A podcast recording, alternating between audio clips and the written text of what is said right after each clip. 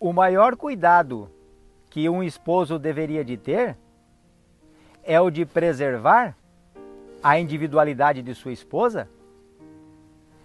Quando solteira, ela tinha o seu jeito de ser, todo especial e próprio. E agora, casada, temos que cuidar para não abafar esta sua individualidade?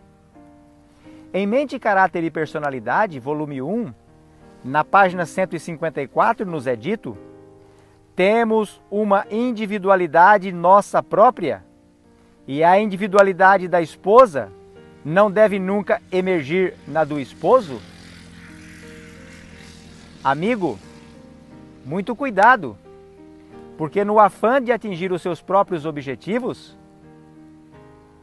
você pode estar usando a sua esposa, não permitindo que ela seja ela mesma?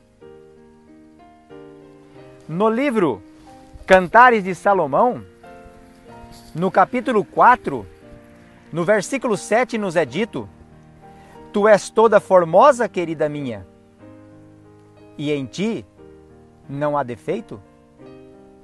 Se algo em nossa esposa precisa ter muita saúde? É o seu emocional? Amigo, cuide dela?